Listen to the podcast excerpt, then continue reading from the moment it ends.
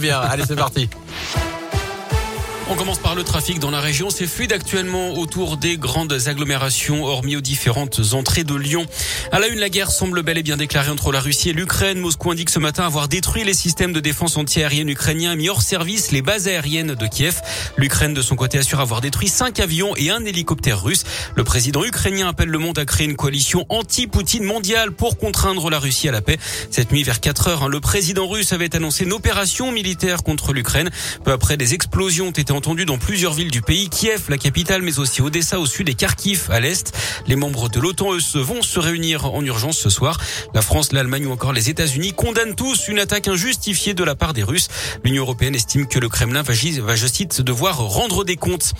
Un homme d'une soixantaine d'années grièvement blessé dans l'incendie de son appartement. Ça s'est passé il y a moins d'une heure à Saint-Denis-les-Bourgs, dans l'Ain, près de Bourg-en-Bresse. D'après les premiers éléments, le feu serait parti de la cuisine au rez-de-chaussée de l'immeuble. La victime a été prise en charge en urgence absolue. L'intervention des pompiers est toujours en cours. Ça provoque d'ailleurs quelques difficultés de circulation sur l'avenue de Trévoux, sur la départementale 936, en direction de Bourg-en-Bresse. Les suites du drame familial de Polignac en Haute-Loire. Un adolescent de 16 ans a poussé sa sœur de 8 ans d'une falaise vendredi dernier lors d'une balade. D'après le progrès, l'individu était déjà suivi par des psychiatres et un juge des enfants. Il a depuis été placé en hôpital psychiatrique. Il est poursuivi pour tentative d'homicide volontaire sur mineur de 15 ans. Les jours de sa sœur ne sont pas en danger, mais elle est toujours hospitalisée. Elle souffre de graves blessures, plusieurs fractures, notamment aux vertèbres. Trois mois d'ITT ont été prononcés.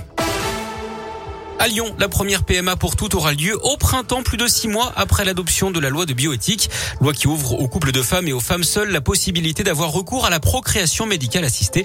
Près de 250 nouvelles demandes ont été enregistrées à l'hôpital Femmes-Mères-Enfants de Bron, l'un des plus gros centres de PMA de la région. Une condition quand même, il faut être patient, il peut y avoir plusieurs mois d'attente. Euh, il faut également ajouter un délai de réflexion de six mois. Pour le professeur Bruno Salle, chef du service de médecine reproductive à HFME, il y a une autre mesure de la loi dont on parle peu, la possibilité de congeler ces ovocytes car avant la loi, seules certaines femmes pouvaient le faire pour des raisons médicales.